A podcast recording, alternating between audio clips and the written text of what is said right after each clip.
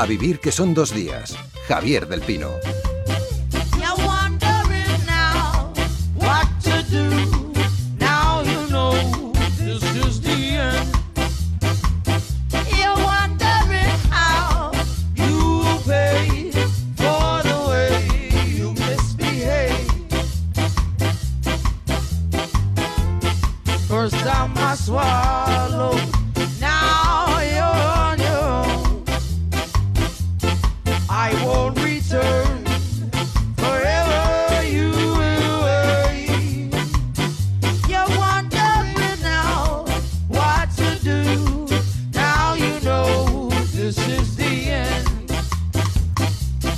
Primer encuentro de 2014 con nuestros editorialistas gráficos. Tenemos todo un calendario por delante para llenar eh, con sus viñetas a diario. ¿no? Son José María Pérez Peridis. Hola José María, ¿cómo estás? ¿Cómo estás? Julio Rey, ¿qué tal? Muy bien, buenos días. Mauro Entrialgo, a mi izquierda, como siempre. ¿Cómo estás, Mauro? Muy buenas. A mi izquierda real, quiero decir.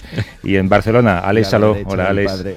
¿Qué tal? Buenos días. Muy bien. Oye, está, está eh, José María leyendo o mirando las páginas del país. Eh, me consta que hay redactores de todos los periódicos que al día siguiente solo leen su artículo. Esto es un mal de la profesión, ¿no? Eh, hay, hay, gente que quiere ver si se lo han editado bien, si le han puesto falta de fotografía. ¿Vosotros buscáis vuestras viñetas para ver si el color que habíais escogido ha salido tal y como lo habíais planeado? No, porque es imposible. O sea, el color de papel no tiene nada que ver con el color de pantalla. La pantalla brilla. Y luego el color, bueno, mm, en mi caso no era muy importante. Lo que pasa es que me tuve que adaptar al periódico. Luego he encontrado que es un recurso interesantísimo también desde el punto de vista simbólico. Para mí el color no es tanto color de paisaje como color simbólico, pero no salen los colores iguales, no, no. ni sé cómo ajustarlo, ni tampoco me preocupa excesivamente. Si, si pensaras, eh, me ha gustado más de lo que pensaba que me iba a gustar, ahora que lo veo publicado, ¿eso no lo piensas? Cuando, en el, cuando en el, repasas tu propia obra. En el momento María. no, no, ¿Qué es cuando cosas ya dices? llevas mucho ¿Qué tiempo. cosas dices? Eso, El- eso no se le pregunta a una persona decente. El libro sí que te lo habrás vuelto a ver Sí, con no, calma. pero ¿no? los libros ha habido un altibajo tremendo. O sea, se ve muy bien en el libro. Al periódico no le puedes pedir más. Te tienes que pedir a ti ajustar mejor los colores. Pero en el libro sí, el último que saqué, mm, la verdad es que me res- mm, el color me gustó. En general, ¿eh? Mm, Tampoco en, en- en el caso del roto y en, el- mi caso, y incluso en el de Forges y en el tuyo también. Yo creo que el color es porque el periódico ya es colorín. Claro. ¿sabes? Y entonces, en el primer país que salió, el dibujo mío era, eh, pues, igual que le pasaba al de Máximo, pura línea. Y entonces iba muy bien con el diseño inicial del periódico. A medida que el periódico se ha ido manchando, pues el dibujo dejaba de verse. Y luego, como está en esto del internet, este, la edición digital, Este- Esta cosa de... esta cosa de la pantalla, de esta generación eh, que... Como si tú no lo usaras. sabes. ¿Qué te voy a decir? Pues no el dibujito de línea No digas tan lo de fina... que lo carga el diablo. No, no, no. Ah. El dibujito de línea tan fina que yo he hecho siempre, pues no se veía. O sea, en, en la pantalla era algo, ¿sabes? Pero hay muchos días que si le meto color pierde, ¿no? Por ejemplo, todos los dibujos que hago de, la madeja de un dargarín, Ya. pues eh, Es es, que, que, no sé dónde poner el color, en el juez un poco, ¿no? La Pero madeja Es que no hay quien meta ahí nada de color. no, no, no, en el hilo pues, se pierdes el hilo si metes el color. Bueno, lo- los que hemos publicado en periódico digital es divertido también porque puedes utilizar unos colores que realmente no existen. No, es, es verdad, es decir, hay unos pantones, unos fucsias que en pantalla se ven, pero que imprimidos nunca se verían igual. El cian ese salvaje de RGB. Y para mí era muy divertido eh, porque... Pantones, ah, Cía, nuestra audiencia me- está ahora mismo. ¿Qué me están hablando estos? Me, da- daba por dejar a mis lectores eh, ciegos epilépticos con los colores. Ponías colores que se encendían y se apagaban cuando lo mirabas. Casi, casi. Bueno, tenemos muchos, eh, época, sí. muchos temas, eh, antes de entrar en ellos, en este clásico apartado de, de agenda y eventos importantes que tenéis hoy con, con letra grande, tenemos que hablar de la inauguración el próximo jueves 16 de enero en Madrid, no te pongas rojo, eh, de una exposición de pinturas de Julio Rey. Eh, además de hacer lo que hacéis con viñetas, eh, yo diría que Julio es una especie de eh, artista reticente, ¿no? Yo me acuerdo que me decías, no, yo pinto, pero no se lo enseño a nadie. Sí, Y, y resulta que pintas, vamos, ¿cómo pinta Julio? Bueno, eh, está bien que me dejes meter aquí una cuña, pero eh, la carátula interior del disco de A Vivir da Sí. un dibujo tuyo que es maravilloso, un collage, ¿no? Sí, sí, sí, sí. Entonces inauguras en Madrid tu primera exposición. Sí, sí, sí, como pintor sí. la Ya era hora, es que- eh, ya era hora. Sí, lo que ocurre que, bueno, ha, ha coincidido, incluso si lo miras es casi una declaración política contra la política de, cultural de este gobierno. Inaugurar una exposición en Madrid ahora hay que tener eh, valor. Y no lo digo por mí, sino por, por Cano, por la galería que, que me estrena. ¿no? ¿Qué, qué tipo de pintura es? Bueno, hago básicamente figuración. Eh, mi retrato, pintura ¿no? sí es, es, es casi un grito, es muy primitiva. Es un soporte, es eh, acrílico y es muñeca, es dibujo. ¿no? Y luego lo que sí quiero, lo que me gusta es que mis cuadros tengan su propia historia, que hablen de algo. Entonces, y luego incluso que todos juntos cuenten otra historia eh, diferente, otra historia ampliada. Por eso la exposición la he titulado News, Noticias, porque en el fondo los periódicos, la prensa, la comunicación es lo que a mí me ha formado y tendría y tiene ine- inevitablemente que estar en mi pintura. Pero tienes razón que abrir una exposición, desde luego no lo haces para garantizarte una jubilación, es, No. es una declaración de intenciones. ¿no? Sí, sí, desde luego que sí. Bueno, pues hay muchos eh, temas acumulados hoy. eh, este año ha empezado muy movido. Hablabas tú antes de la madeja esta de la infanta, ¿no? que sigue imputada. Eh, no sé si eso sigue siendo la noticia eh, del día, digamos, pero su defensa eh, sí que está pensando en algo que nos ha llamado la atención, que es no recurrir la imputación por una razón que quiero que escuchéis, no sé si lo habéis oído ya, pero es que no me resisto a volver a escucharlo. Es el abogado defensor Jesús María Silva. Estoy absolutamente convencido de la inocencia de la infanta y esa inocencia de la infanta pasa obviamente por su fe en el matrimonio y el amor por su marido. A mí me dan ganas como de abrir un turno aquí, para que soltéis lo que queráis. ¿no? Bueno, la defensa, la defensa es libre. La Claro, hombre, ¿y tiene qué que va a recu- decir? Aparte, Claro. es que hasta el, to- hasta el tono es un poco de humorista, ¿no? Un poco de club de la comedia del hombre este.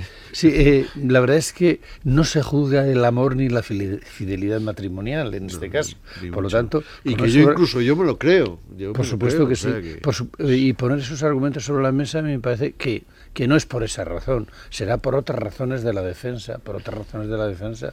El otro día daban unas que a mí me parecían más razonables, que eran, se hablaba ya de cuantía, es decir, de menor cuantía. Y eh, cuando se habla de menor cuantía, yo me recuerdo la codorniz. Había faltas y había un capítulo en la codorniz que era de, de faltas y agravio ¿no? y decía faltas de menor cuantía y eran bueno pues de las faltas menores, ¿no? Claro, Sí, pecado pero venial. pero- Eso la pero- Iglesia lo ha hecho maravillosamente. El pecado mortal y el pecado venial. ¿Dónde estaba el límite? Es Y ahí Hombre. estaba la salvación o la condenación eterna. Sí, Lo bueno de la instrucción yo creo que es que poco a poco está reivindicando el cerebro de la infanta, porque es que hasta ahora parecía tonta y que era absolutamente sumisa a las a los cambalaches de su marido. Ahora ya se está viendo que efectivamente tiene una capacidad intelectual y que la ha puesto al servicio de la empresa. ¿no? De todos modos, para los que no entendemos nada de leyes, eh, hay una premisa que siempre nos guía, que es esa famosa de el desconocimiento de la ley no exime de su cumplimiento, que lo aplicamos en todo lo que hacemos porque siempre pensamos que estamos delinquiendo. ¿no? Pero eh, Últimamente sí. esto, Alex, ¿a ti qué te parece esta excusa? Eh, y, y es que alucino. Eh, es que, ¿qué, qué puedo decir? Eh, supongo que como la prensa internacional, que esta vez sí, curiosamente, se ha hecho mucho bombo de, de lo que está ocurriendo aquí y que realmente ya. y del ambiente que hay de hartazgo con la familia real. Eh, es que no hay más. Es que además esto se, va alargando y cuanto más se alarga, más daño les hace. Porque yo creo que en algún momento querían poner el cortafuegos, lo quisieron poner con Torres, luego con el propio Ordangarín, ¿no? A ver si, bueno, pues si lo separamos y lo ponemos en la sombra y mantenemos a la infanta separada y luego no. Entonces es como una especie de cáncer que va acercándose al núcleo y ahora se va a quedar el pobre, no sé decir, eh, Felipe solo, absolutamente. De todas formas, estas cosas de mangar un poco siempre se hacen por amor, por amor a lo ajeno. De mangar un poco. un poco o lo que, o lo que se... o Mangar presuntamente. mangar un poco es decir. mangar un poco es mangar folios. mangar. Hay que matizar. sí. De, de folios en la oficina, cuentas en Suiza, hombre, ahí...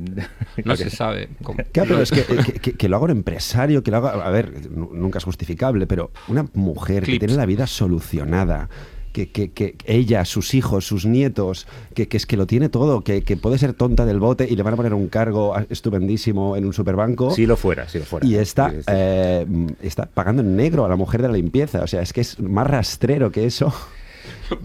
Pero bueno, sabes, es que claro, los que estamos aquí, pues como no somos de familia bien, a lo mejor no sabemos lo que es esto de tener dinero. y Bueno, tienes que, ¿eh? preservarlo. ¿no? No tenemos problema. Más que otro. No, no generalices tampoco, tienes que... Oye, Yo soy de Usera, vosotros tampoco me parece que tengáis No, no, de la verdad. Por el aspecto, digo, ¿eh? No. Hombre, yo lo de mi apellido sí que me ha puesto a mí de vez en cuando en algún compromiso, ¿no? Pero, En fin, eh, Alex, tú el, día uno me decía, Lourdes, estabas pendiente de, de, eh, una historia que te, que te gusta mucho. Y no, hablamos de tebeos ni, del Barça, que son tus aficiones principales. ¿no?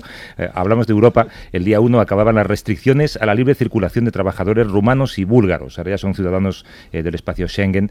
Eh, ¿Por qué te llama la atención esta noticia? Bueno, porque el miedo que tenían en, Francia, Inglaterra y Alemania es de que les viniera una oleada de, de romanos y búlgaros a, chupar de- del estado del bienestar, ¿no? Porque ahora tendrían de- derecho, como cualquier otro ciudadano europeo, a acceder a pensiones de trabajo ¿no? y, y a paro y a todo eso. Y, y realmente eh, hubo una gran alarma en, en la prensa, sobre todo sensacionalista, Tu inglesa, sobre todo, sí. y ingleses sobre todo, realmente ahí tienen mucho miedo, ¿no? De, de- de este celo un poco por el estado del bienestar y sobre todo, y quería poner esto en debate, una figura que aquí casi no existe en las conversaciones, eh, que- pero en el norte sí, del humilde que vive fraudulentamente del estado del bienestar, ¿no? Que chupa del bote, ¿no? Pensiones fraudulentas, gente que está pues cobrando una pensión de un abuelo que ya está fallecido, gente que está pues cobrando pues los Subsidios que no benefits. Benefits, que es lo que les eh, ellos hacen eh, delimitan mucho dos figuras de ciudadano, ¿no? El que vive de los benefits y los taxpayers, ¿no? Los pagadores de impuestos, ¿no? Aquí Sí, sí. no tenemos este término de taxpayer, ¿no? Pero fíjate, en el Reino Unido hay, hay 95.000 eh, ciudadanos eh, rumanos, 46.000 en Francia, 170.000 en Alemania y en cambio eh, España e Italia hay un millón de rumanos. Eh, somos menos racistas los españoles entonces. Claro, aquí no hubo ese mismo debate, curiosamente, que es, a mí es lo que me sorprendía, ¿no? No teníamos este miedo de esta oleada, eh, esta fecha que recordaban constantemente, ¿no? El 1 de enero van a llegar los romanos y los búlgaros, y cuando aquí resulta que tenemos ocho veces más eh, romanos, concretamente, que en Inglaterra, eh, no sé, puede ser una buena noticia, ¿no? De que quizás somos menos racistas. ¿Qué, qué pensáis vosotros? Pues estábamos deseando que vinieran a hacer trabajos que no hacemos nosotros, ¿no? También está el idioma, también Yo está el idioma y que eh, eh, el Reino Unido recibió mucha inmigración, inmigración de la, de la Commonwealth. También está el idioma, quiere decir que es más sencillo para ellos aprender castellano. y el clima, y el clima. Es curioso Es los que- fonemas que tienen, que son los mismos que el castellano, y cuando los oyes, eh, cuando no sabes nada de rumano, parece y oyes mucho al hablar, catalán. A veces, a veces crees que es alguien fingiendo un idioma, ¿no? En ca- Por lo que reconoces los fonemas, pero no, yo creo, reconoces las yo creo que lo que les gusta es Cataluña y el Barça, ¿no? O sea que el rumano per se tiende a Cataluña porque es muy parecido el idioma. ¿Cómo lo tenéis ahí? Yo, yo- he llegado a encontrar rumanos en el pueblo más perdido del Pirineo, curiosamente. Es algo que sorprende mucho, ¿no? Porque te, te piensas que ese interior de país tan, tan, tan aún va a quedar un poco intacto. Hay un pueblo, hay un pueblo en Burgos, me parece, que se llama Neila, que vino uno de albañil y están sosteniendo el pueblo ahora. Porque eh, son pueblos que se han quedado sin población, pueblos de montaña. Está Neila cerca de la laguna de Neila, no lejos de Silos. Y bueno, pues eh, eh, parece que se trajo con él a un hermano y el hermano a un primo y el primo a la cuñada y la cuñada y empezaron a tener hijos, empezaron a bautizarse y además pues como hay una afinidad religiosa, una afinidad lingüística y les gusta la montaña y eso, pues se han aclimatado pero a la primera. ¿no?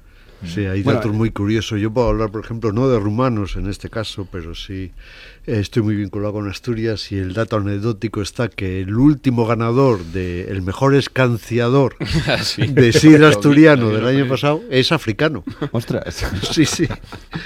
La, Bueno, la- aquí- la- la aquí has en probado Cataluña- convenientemente, esa sidra. Aquí en Sí, Cataluña sí, no, tenemos, no, la tenemos- sidra estupenda y la verdad que muy bien de escanciarla, ¿eh? No de... Eso es un orgullo, ah. es un orgullo. A, a- a mí me alegra ver cosas así.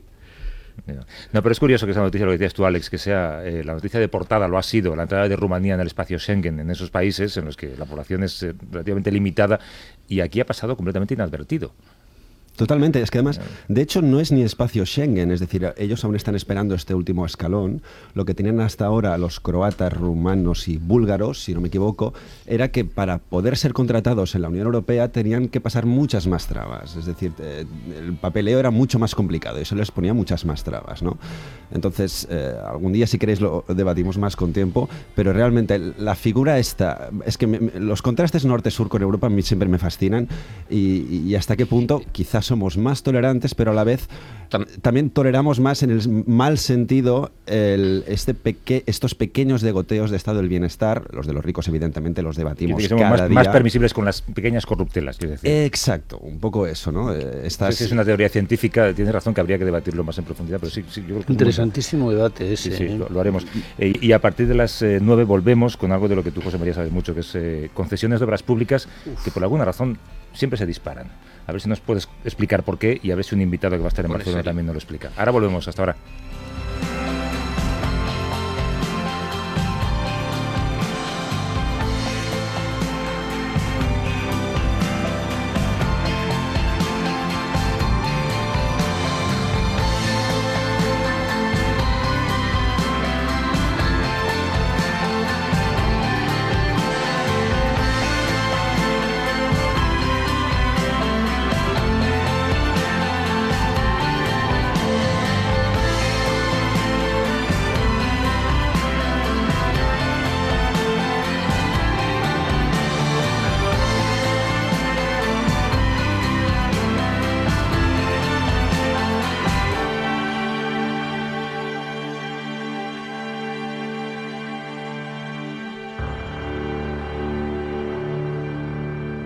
A vivir que son dos días. Javier del Pino.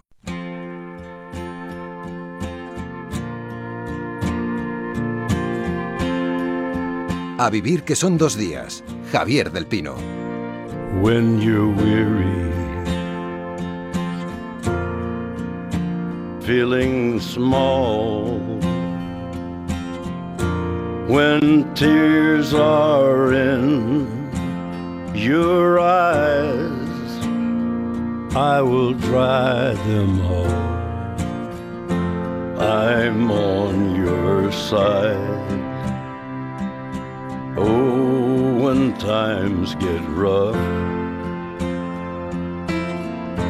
and friends just can't be found like a bridge over troubled water. I will lay me down like a bridge over troubled water. I will lay me down.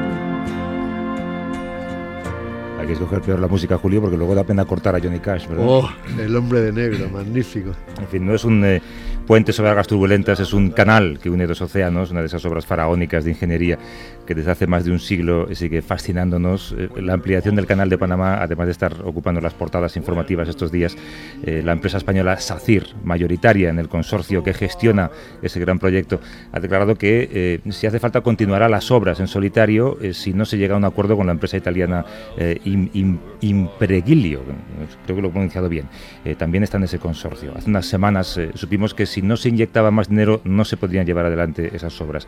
En su momento ese consorcio consiguió eh, la concesión ofertándolas por 3.200 millones de dólares, que era una oferta mil millones de dólares inferior a la de su competidora estadounidense Bechtel. ¿Qué pasa ahora? Pues que el consorcio que lidera SACIR pide 1.200 millones más para poder completar la obra y ahí sigue gestionándose la crisis sin acabar de encontrar una salida, a pesar de la mediación de los gobiernos de uno y otro país. El sobrecoste de esa gran obra pone sobre la mesa algo que, por desgracia, es muy, muy, muy español. ¿no?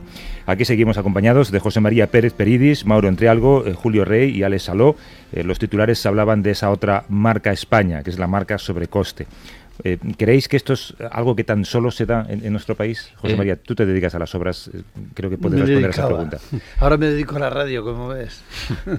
no, mira, hay una frase memorable de Pascual Maragall, que de esto sabía mucho, porque hizo mucha obra, hizo una olimpiada.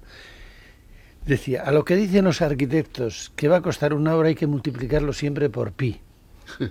Esa era la frase de Maragall. ¿no? Y claro, eh, el Canal de Panamá es una obra relativamente cierta, porque son 70 kilómetros, creo, 70 y tantos, y el material fundamental, hombre, es hormigón, evidentemente, es excavación, es cimentación, es armadura del hormigón, son esclusas, habrá elementos de seguridad, pero lo fundamental es una partida gigantesca que es esa, y esa se mide, se ubica y se valora.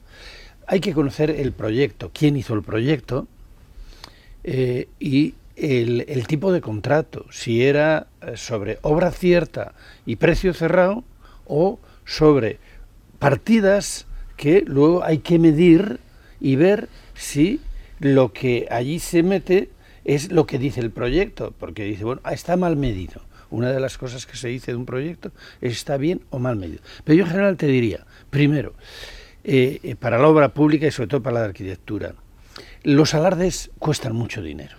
Es decir, todas las obras que tienen alardes arquitectónicos o arquitectos que hacen alardes Presumir no estamos pensando en nadie. No, no, no, no. Ni en no. nada. No, no vamos a hablar de nombres y apellidos si, que, si queréis, si queréis habláis.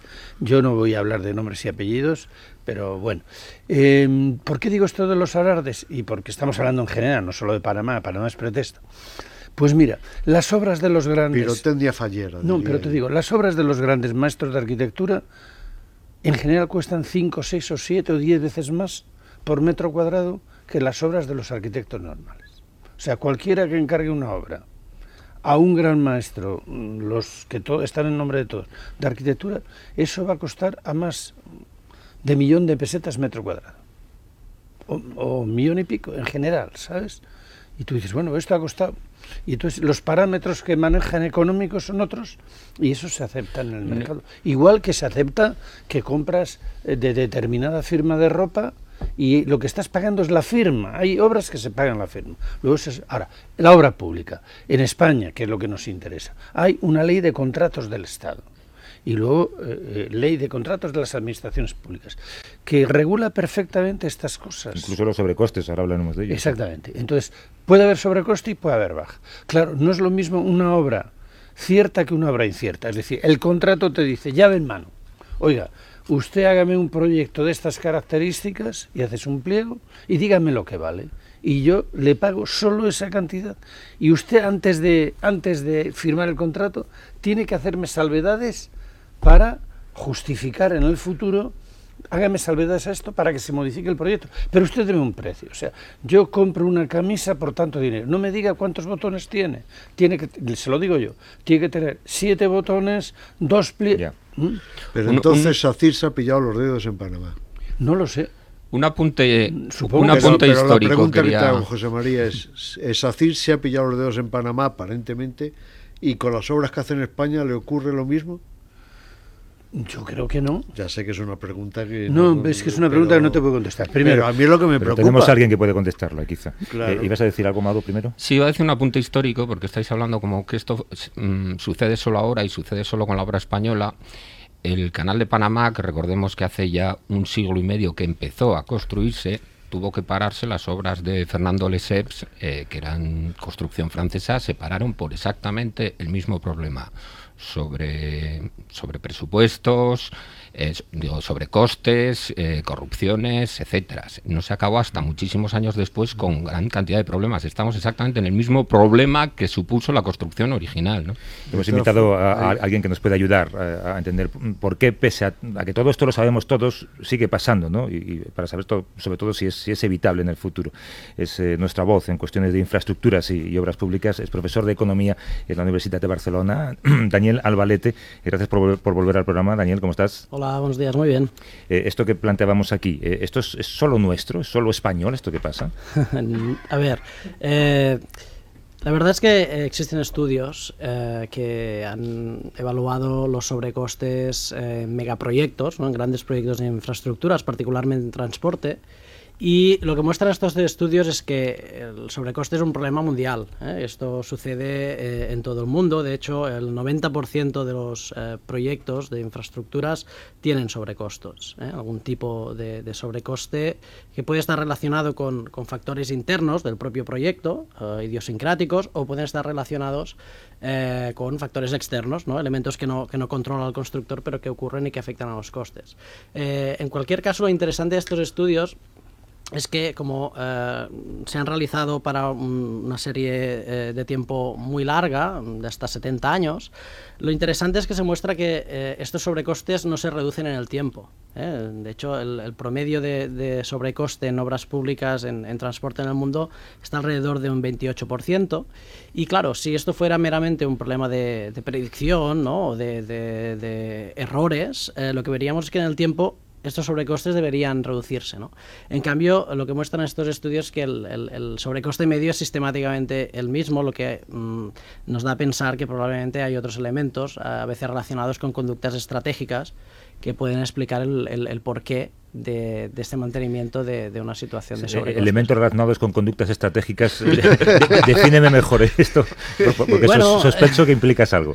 Bueno, no, a ver, la- los, los concursos públicos, eh, la, justificación de por qué los hacemos es porque nosotros eh, queremos simular una situación de competencia eh, en una actividad en la que no hay competencia, no, no hay dos empresas construyendo el mismo puente, mm, habrá una empresa y por tanto lo que queremos es seleccionar a la empresa más eficiente. Por tanto, el concurso nos permite simular eh, una situación de competencia para que el más eficiente gane el concurso. Pero claro, eh, mm, sabemos, y esto por ejemplo Oliver Williamson ganó un premio Nobel, entre muchas eh, cosas, por explicarnos que esto no siempre tenía que ser, tenía que ser así, porque eh, los concursos no solo los puede ganar el más eficiente, sino que los puede ganar también el más optimista, eh, sobre todo en, en proyectos donde la incertidumbre es importante. El más tramposo. Eh, sí, ahora iré a esto, pero primero lo del optimismo. Hay estudios psicológicos que muestran que hay un sesgo cognitivo que los eh, gestores de grandes empresas tienden a ser muy optimistas, piensan que las cosas les irán bien. ¿eh? Y luego, si, si la- las variables que son inciertas eh, les son adversas, ocurre lo que llamamos los economistas la maldición del ganador. Porque probablemente has ganado y estás muy contento, pero vas a quebrar, porque has sido demasiado optimista. Esto quizás es algo que le puede estar pasando a SACIR. Eh, otra, otro motivo por el cual no se escoge a veces el más eficiente, pues porque, eh, como explicaba Williamson, eh, una vez ha terminado el concurso, realmente la situación de competencia desaparece y lo que hay es una relación de monopolio bila- bilateral entre un gobierno y una empresa, que además están bastante obligados a eh, llegar a acuerdos y a mantener su relación, primero porque la empresa hace una serie de inversiones enterradas que difícilmente va a recuperar y el gobierno porque no quiere paralizar las obras y quiere eh, probablemente con algún objetivo eh, Bueno, salvar la cara, básicamente, claro. Exactamente. Entonces están como obligados a llegar a acuerdos. Por tanto, eh, lo que importa aquí es el poder de negociación. ¿eh? Por tanto, empresas que quizás no son las más eficientes pueden tener eh, incentivos a comportarse de forma muy agresiva en, la- en los contratos, en los concursos, para lograr el contrato y luego renegociar. ¿no? Eh. Si, se- si creen que tienen habilidades para renegociar eh, posteriormente, pues es una conducta estratégica. A esto me refería. Eso se nota mucho en la, en, en la época de licitación. Una, cuando las licitaciones al principio de año son feroces. ¿Por qué? Porque hay que hacer cartera. La empresa tiene unos gastos generales. Y entonces dice, bueno, mis costes son estos, yo tengo que conseguir este año tanta obra, hace una planificación previa. En este, tengo que llevar obra como sea. Y luego ya la defenderé. Porque si no tienes obra, no tienes nada. Entonces, las salidas al exterior actualmente, pues las empresas españolas de repente colapsó el mercado y tuvieron que salir afuera a sobrevivir. Es decir, a ver qué pillamos. El Y ave el- a la Meca, por ejemplo. ¿no? bueno, no lo sé. Yo no puedo poner ejemplos porque de verdad que hay un- empresas. Primero, en honor de la empresa española, las empresas españolas de construcción son de las mejores del mundo y de ingeniería. Porque tienen muchos años de mucha práctica. Y hay extraordinarios ingenieros y extraordinarias empresas españolas. Son fantásticas en logística. Y son muy eficaces. O sea, digo, y lo digo con la experiencia que tenemos, extraordinarias empresas de construcción. Eso hay que decirlo en primer lugar. Segundo, tratan de sobrevivir. Y a principio de año, normalmente, las bajas son más apuradas. Entonces, de- hay que analizar cada país y cada contrato, porque hay países que si no van con la mordida no llevan ningún tipo de obra. Es decir, hay ciertas zonas en el globo que En todo que el mundo lo sabe. sí. Todo eso- Oriente puede ser, África, América Latina, Valencia. donde Sí, lo- no, Valencia. no, no. Hablamos, hablamos de SACIR, si queréis un poco conviene recordar, por ejemplo, no. que SACIR se ha llevado muy bien con todos los gobiernos, se ha llevado muy bien con el gobierno de, empresa- de ZP, se ha llevado muy bien con las el gobierno empresas- de sí, Perdón pero- un momento, José María, dejo eh, so- eh, solamente estos puntos eh, del Rivero, que era el antiguo...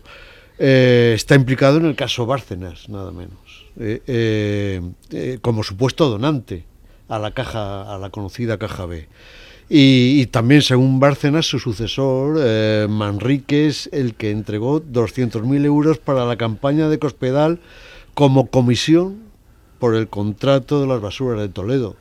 O sea que todo eso que estáis hablando está muy bien, pero es que luego hay otra realidad estratégica, como diría nuestro invitado, que yo creo que es palpable. Claro, claro, efectivamente, y depende de eh, la ética de los sistemas políticos y la ética empresarial que poco a poco se va implantando. ¿eh? Entonces, si dentro de eh, la Pues hay, andamos, si hay legislación no escrita y en un país se establece que la célebre frase de Maragall, de Maragall eh, este es el famoso 3 o el 5%, que de la obra que te adjudiquen tienes que llevar una maleta a la oficina tal, porque si no, no te dan esa obra, Claro. pues esa es una cláusula no escrita. Y entonces, ¿qué pasa con los- las empresas españolas fuera en muchos lugares? Que o tienen un socio local o no se llevan las obras. Daniel, eh, ¿se pueden crear mecanismos de control para que no se abuse de esa eh, práctica para obtener beneficios unos y otros de las obras públicas? Sí, bueno, yo creo que como en todo tendríamos que mirar al norte, ¿no? Y eh, si bien es cierto que, digamos... Esta frase a Alex le ha dolido mucho porque él es defensor de mirar hacia el sur siempre. Eh, bueno, hay que mirar a todos lados, ¿no? Pero sí que creo Es que los países nórdicos eh, siempre nos ofrecen un, modelo como mínimo para, para pensar, ¿no? Y en este caso, eh, así como en España, que antes yo decía, bueno, el sobrecoste pasa en todo el mundo, pero es cierto que aquí en España, digamos, se convive de forma natural, ¿no? En el, en el sector de la construcción con los sobrecostes y con las modificaciones, ¿no? Em, en, el- en los países nórdicos lo que entienden es que si, si una empresa sistemáticamente tiene sobrecostes, y por tanto mm, reclama modificaciones, esto es, un- es un- una indicación de que probablemente es una empresa que se comporte de forma anticompetitiva en los concursos. ¿no? Y por tanto, todo este tema eh, queda fuera del ámbito de la, de la contratación pública y pasa a las agencias de defensa de la competencia. Y por tanto lo que hacen las, las agencias de defensa de competencia es identificar aquellas empresas que habitualmente tienen este comportamiento, las sancionan y las pueden sancionar hasta con un 10% de, de la facturación anual. ¿Está SACIR entre ellas? En- que yo sepa, no. que yo sepa, en el caso de los países nórdicos, estoy hablando de Suecia, Noruega, Finlandia y Dinamarca. yo no, no- no tengo O sea, constancia. de de- Europa. Estás hablando de Europa. este- sí, sí, sí, eh, por eso decía del, del norte, ¿no? Luego en Estados Unidos hay otro sistema para intentar eh, solucionar esto, ¿no? Y es que eh, mientras aquí nosotros pedimos garantías relativamente pequeñas sobre el valor de la, de la obra, que puede llegar al normalmente al 4%, pero en caso de que exista una, un indicio de baja temeraria puede llegar hasta el 20%. Em, en Estados Unidos las, garantías son mucho mayores, eh, quizá excesivas, algunos economistas dicen que son excesivas, pero que llegan hasta el 100% del valor de la, obra. Pero lo más interesante de estos, eh, mecanismos que tienen en Estados Unidos es que el, el control lo ejerce el sector privado. ¿Cómo? Pues básicamente se obliga a las empresas constructoras a tener una, como un seguro de caución eh, garantizado por una empresa de seguros privada estas empresas de seguro privadas eh, actúan como, eh, digamos, guardianes, ¿no? Son las que, eh, de algún modo, asumen el sobrecoste en el que incurre la empresa de, construcción y, por tanto, ellas no van a dar este tipo de, de seguros a empresas que sistemáticamente tengan sobrecostes, ¿eh? porque mm, no les interesa porque van a pagar el pato ellas, ¿no? Entonces es un sistema, un sistema de autorregulación ¿no? privada y como digo, unas garantías mucho mayores a las que hay aquí en, en España. Hoy Habla una palabra muy interesante que es lo de la baja temeraria, que hablamos antes de ella. En la ley de contratos está tipi- tipi- tipificada la baja temeraria. Em, Yo no sé, en el canal de Panamá, en una obra tan grande, el, el- el gobierno panameño, porque es una obra pública, ha asumido unos riesgos importantísimos. Baja temeraria, definámoslo, es eh, Sí, a- a- baja aquella- temeraria. Por ejemplo, en la ley de contratos del Estado español se establece en cada pliego de una obra que aquellas mm, empresas que exceda la baja un 5, un 7, un 10% de la media de todas las ofertas, incluso de esa misma. no se les concede porque es No se les imposible. concede porque se, con- se considera que entre el tramo tal y el tramo cual es- y el final es baja temeraria. ¿bien? Y entonces, bueno, pues se da a la más baja fuera de la temeraria y se excluyen las temerarias. Las temerarias se les llama y dice, oiga, justifique por qué ha dado usted esta baja. ¿Por qué ha dado esta, esta baja? En Panamá, si la obra que ha, que ha- el precio que da SACIR es el 30% menos que todas las demás o que la media, es una baja temeraria y sospechosa. Cuando Y el- además había cables de Wikileaks eh, en los que se decía que la empresa americana que licitaba por una cantidad menor estaba informando a su gobierno y este gobierno al de Panamá de que era imposible hacer esa obra por el dinero que ofertaba SACIR. Evidentemente. Bien es cierto que cada empresa tiene sus costes y sus gastos generales, pero por eso es no, no, no tanto por lo que diga Wikileaks o lo que diga la empresa rival que ha perdido, una empresa muy eficiente o que lleva esclavos, si la mano de obra vale muchísimo, muy poco dinero, ¿qué es lo que está ocurriendo? Yo no sé cómo se llevan en China las obras que hacen en África, pero te voy a formas, ¿me decir cómo se las lleva. Aparte de eso, Pero hay en China al menos un las concepto que son las mejoras. son estatales, Perdón. son públicas, ¿no? Es decir, aquí tenemos otra vez esa relación tóxica de empresa privada que va a hacer dinero por sí misma, va a ganar su propio beneficio, y un Estado que está ahí ayudándola, gestionándola, haciendo de intermediario, y luego de colchón Alex, si hay un problema. las ganancias siempre son privadas y las deudas públicas. Claro, ahí está ¿no? la historia, es decir, un poco de, bueno, vamos a ser adultos, esta empresa ha cometido errores, no sabemos aún por qué causas, eh, bueno, que se pague el pato, ¿no? De, de Sí. alguna manera, es decir, esta cosa de, no, es que es empresa española, hay que ayudarla, ¿no? De Pero todas es que formas- empresa española al final son los cuatro de siempre, y perdonad este eh, vo- vocabulario tan de bar, ¿no? Pero es que es un poco eh, No, los, pero- los oligopolios de siempre a los que ya va el rey, ¿no? En el caso del ave Sí. de la Meca, a hacer de intermediario y a abrirles todas las puertas para que se llenen bien los bolsillos. Alex, La ministra- la ministra Pastor el ha tema de los descartado- astille- de la los astilleros ministra- y de los barcos. Llegaron los coreanos con mano de obra indonesia o mano de obra malaya, perdón, malaya no, de ciertos países, eh, de Filipinas, por ejemplo, mano de obra a unos precios tirados. Entonces, donde la mano de obra influye mucho, la esclavitud es muy rentable. Entonces, en el pliego tiene que decir que no debe haber esclavos. Daniel, solamente un- una cosita más. ¿Tú crees que esto, como decíamos antes, eh, afecta a la marca España? Eh, decía José María que la ingeniería española está muy reconocida en el mundo. ¿Tú crees que episodios como estos eh, puede hacer que no consigamos obras en el futuro? Bueno, yo creo que arrojará dudas, sí, sí, sobre todo para cuando algunas empresas con muchos problemas financieros. eh, de hecho, lo- los estudios muestran que las empresas con problemas financieros, como lo era SACIR en su momento, eh, tienden a, a realizar pujas realmente muy agresivas, demasiado agresivas. Y como muchas constructoras españolas están en esta situación, pues es probable que, que existan dudas. Eh, además, sobre todo si las garantías, por ejemplo, como en el caso de, de SACIR, las ponen empresas públicas, como era la, la, la aseguradora CESCE, Claro. que fue la realmente quien, quien dio eh, el, el- el- el quien suscribió el, el seguro que necesitaba SACIR y que lo hizo además, eh, como dice el Tribunal de Cuentas, con muchas irregularidades y, con, y, y contrariamente a lo que pensaban los técnicos de la empresa pública. ¿no? Por tanto, yo creo que, que sí que existirán dudas en los grandes consorcios liderados por, por empresas españolas que tengan problemas financieros y con la crisis pues lo- muchas los, lo tienen. Daniel eh, Albalate, profesor de Economía en la Universidad de Barcelona. Eh, ¿Volverás cuando te llamemos una Sí, tercera sí, vez? cuando- cuando queráis. Gracias por venir, un abrazo. Un abrazo. Y Alex Saló, Mauro Entrealgo, Julio Rey y a nuestro arquitecto José María Pérez Peridis. Gracias a todos. Abrazos. Adiós. Abrazos. Hasta luego.